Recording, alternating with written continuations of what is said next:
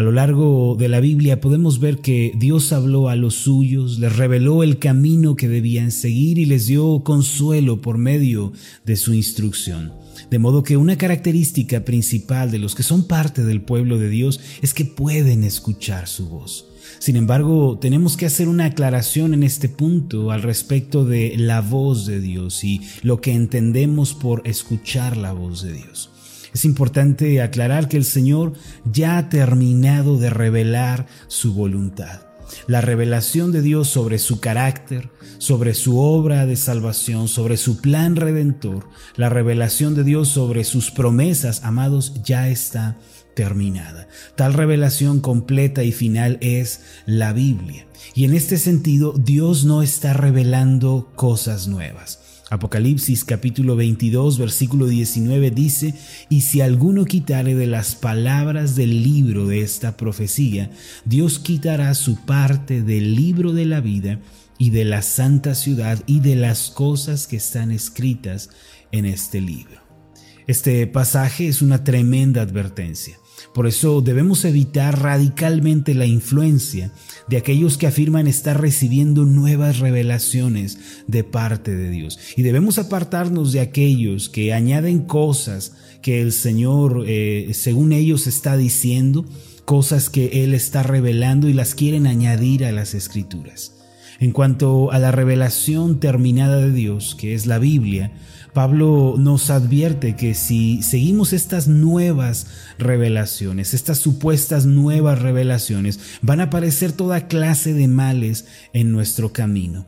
Nuestro andar se va a corromper. Primera de Timoteo capítulo 6 versículos 3 y 4 dice de la siguiente manera, si alguno enseña otra cosa, y no se conforma a las sanas palabras de nuestro Señor Jesucristo y a la doctrina que es conforme a la piedad.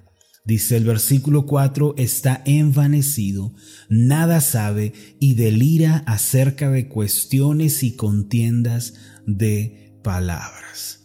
De modo que debemos cuidarnos, mis amados, de no añadir nada más a la revelación de Dios ni pretender recibir nuevas revelaciones. Hay que tener mucho cuidado con la frase que hoy está de moda, Dios me dijo. Esa frase que se menciona en muchos círculos cristianos, Dios te dice. No podemos asumir una responsabilidad tan elevada como esta. Más bien, como dijo Pablo, debemos conformarnos ya a las sanas palabras de nuestro Señor Jesucristo. Mire, hace tiempo una persona se acercó a mí para darme, según ella, una revelación de parte de Dios. Esta persona afirmaba que Dios le había hablado cosas acerca de mí. Me habló de prosperidad, de milagros, que iban a venir buenos tiempos a mi vida, etc. En pocas palabras, lo que la gente quiere oír. Después de darme su mensaje, le dije a la persona que le agradecía sus buenas intenciones, pero que eso que ella me estaba diciendo no lo podía tomar como la revelación de Dios para mi vida, sino solamente como un buen deseo de ella hacia mí. Eh, el, problema con una persona que dice eh, Dios te dice o Dios me dijo que te dijera es que esa persona nos está pidiendo que pongamos sus palabras personales, sus opiniones personales al nivel de las sagradas escrituras, de lo que Dios ha revelado. Si de verdad Dios le habló a esa persona, entonces sus palabras deben ser tomadas con una suma autoridad como lo, tomamos la palabra de Dios. Y ese es el problema que se presenta. De pronto el semblante sereno de esta persona de, las, de la que les comento eh, cambió abruptamente. Me dijo, ¿acaso no, no confía usted en, la revelación de Dios? ¿Duda de la revelación de Dios? Yo le dije que no, al menos de la que se nos ha revelado en la palabra, en la Biblia, pero que me reservaba el derecho de dudar de las palabras que ella me estaba diciendo. Y fue allí cuando su supuesta revelación cambió. Entonces me dijo, por desechar la revelación de Dios, ahora el Señor te dice que no te va a prosperar, no te va a favorecer, no te va a bendecir y yo me quedé pensando después de las palabras de esta persona, que Dios tan voluble, el que eh, cree eh, esta persona, que Dios tan cambiante, primero me quiere bendecir, primero quiere darme todas las riquezas del mundo, pero en un instante cambia de parecer, se molesta, se disgusta y me quita su favor. Con seguridad ese no es el Dios que se revela en las páginas de la Biblia, no es mi Dios. Relato esta historia personal porque debemos tener cuidado con la gente que pretende hablar de parte de Dios, pero en realidad hablan a partir de su emoción o están hablando a partir de su propia especulación. Para nosotros la revelación de Dios está completa y ha finalizado con el canon de las escrituras. En ese sentido debemos tener mucho cuidado de no añadir nada más a la revelación de Dios ni pretender recibir nuevas revelaciones o inspiraciones. Por otro lado, hoy en día el Señor sigue dándonos instrucciones y guía nuestras vidas personales de una manera muy especial. Con lo anterior no quiero decir que ya no hay nada que Dios no pueda hablar o no pueda comunicarnos, pero para hacerlo, hermanos, Él usa su palabra que es la Biblia. Es decir, el Señor nos sigue otorgando sabiduría en lo referente a las situaciones que tenemos que enfrentar por medio de su palabra. Todas las personas, sin excepción, llegan a encontrarse en un momento determinado en el que tienen que tomar una decisión importante. Eh, con quién voy a casarme, qué carrera voy a estudiar, en dónde voy a vivir, debo invertir o no en este o aquel negocio. Todas estas situaciones, mis amados, eh, no pueden tomarse a la ligera. En estos momentos necesitamos la sabiduría de Dios que viene por escuchar su voz hablando a nuestra vida personal si nos proponemos de verdad ser personas que están atentas a la voz de Dios, vamos a, ser capaces de escucharle y vamos a lograr grandes cosas y Dios va a ser glorificado. No obstante, si fallamos en este aspecto tan importante, habremos fallado en todo lo demás.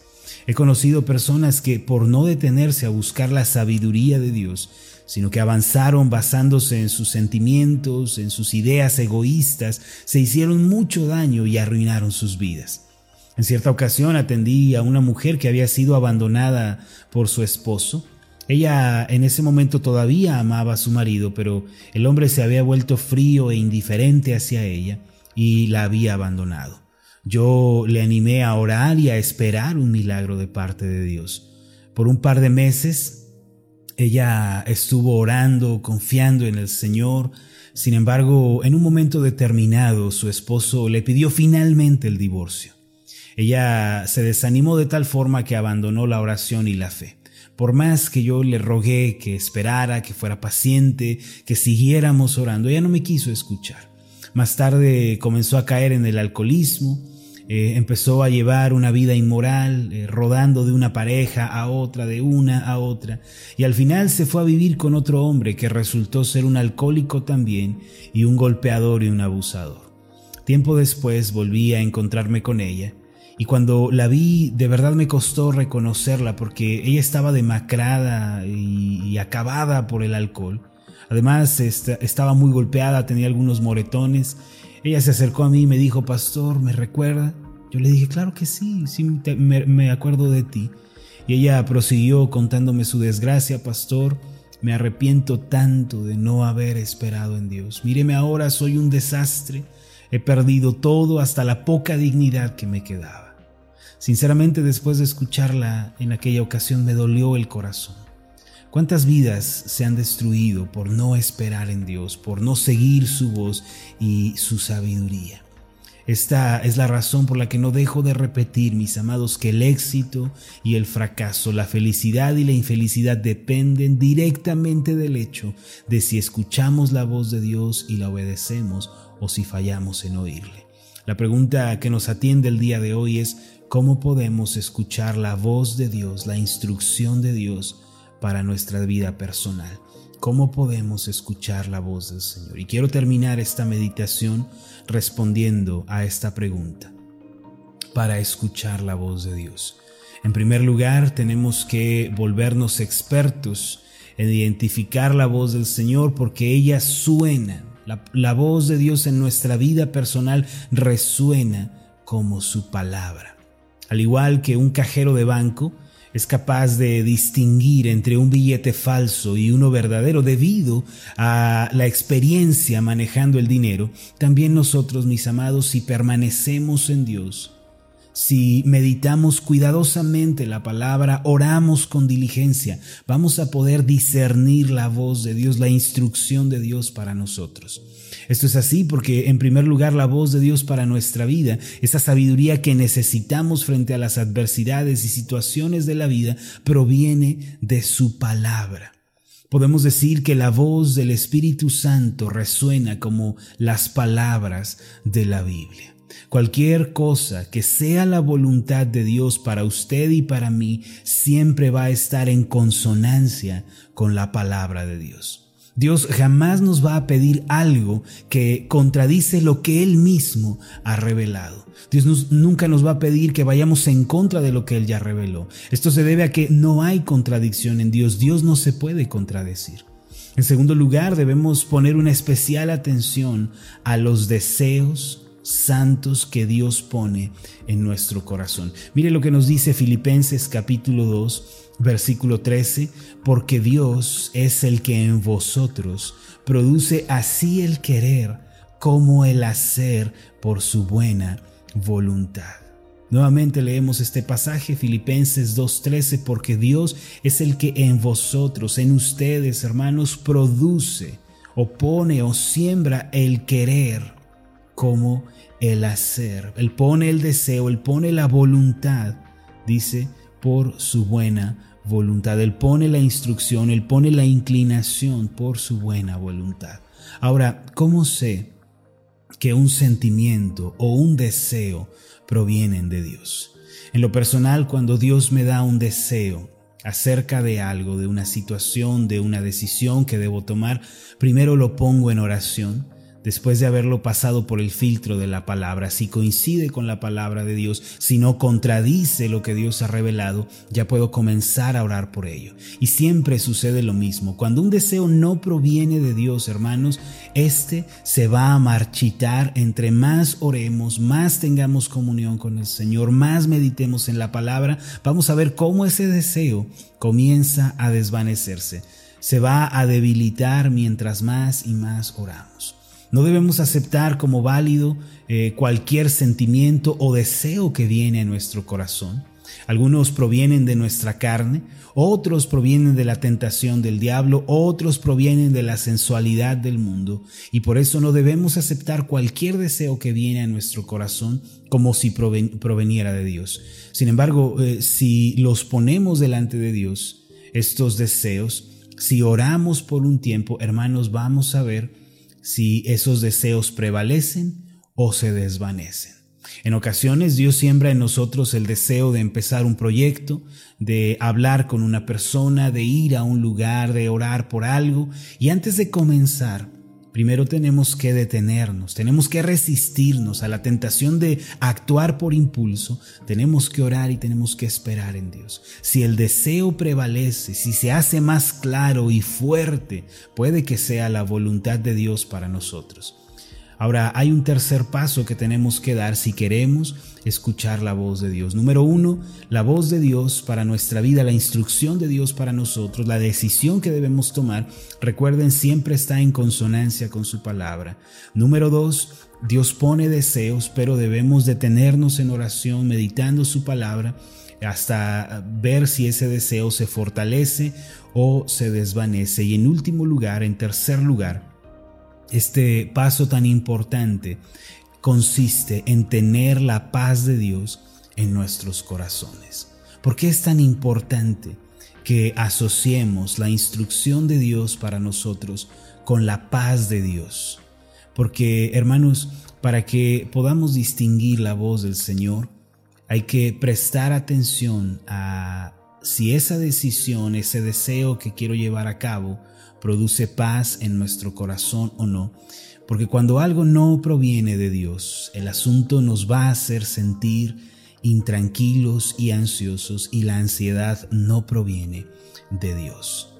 La ansiedad, eh, la intranquilidad no es del Señor. Cuando algo proviene de Dios, hermanos, verdaderamente su voluntad, va a haber una paz desbordante a pesar de las adversidades, a pesar del panorama que se nos presente. Es mi deseo que todos nosotros eh, nos preparemos diariamente para escuchar a Dios y seguir su instrucción. Cuando usted y yo obedecemos la voz del Señor que resuena en nuestro corazón, nos vamos a convertir en los conquistadores del mañana y vamos a triunfar. No lo olvide, la voz de Dios para nuestra vida siempre está en consonancia con la palabra. Los deseos que Dios nos da superan la prueba del tiempo, eh, son deseos que se intensifican y cuando algo es la voluntad de Dios, eso va a traer la paz de Dios a nuestros corazones. Hermanos, permítanme hacer una oración por ustedes. Amoroso Dios y Padre Celestial, gracias porque hasta el día de hoy tu obra se sigue llevando a cabo en nuestros corazones. Ayúdanos a entender, Padre, que tu revelación, la revelación de tu carácter, la revelación de tu plan soberano y tu plan redentor y tus promesas es una revelación ya culminada en las sagradas escrituras. Líbranos, Señor, de añadir o de quitar a las palabras de tu profecía, porque tú has dicho que un juicio severo vendrá sobre aquellos que lo hacen. Líbranos, pues, Señor, de esto. Ayúdanos a entender que aún hoy sigues dando instrucciones personales a cada uno de nosotros Sigues indicándonos el camino, la senda que debemos tomar y para esto primero debemos conocer tu palabra, debemos orar con ahínco, debemos ser diligentes en nuestra vida devocional, debemos saber distinguir entre los deseos que provienen de ti y los deseos que provienen de fuera. Padre, ayúdanos con tu Espíritu Santo a discernir lo que es tu voluntad personal para nuestra vida. Esto te lo pedimos en el nombre de Jesús. Amén y amén.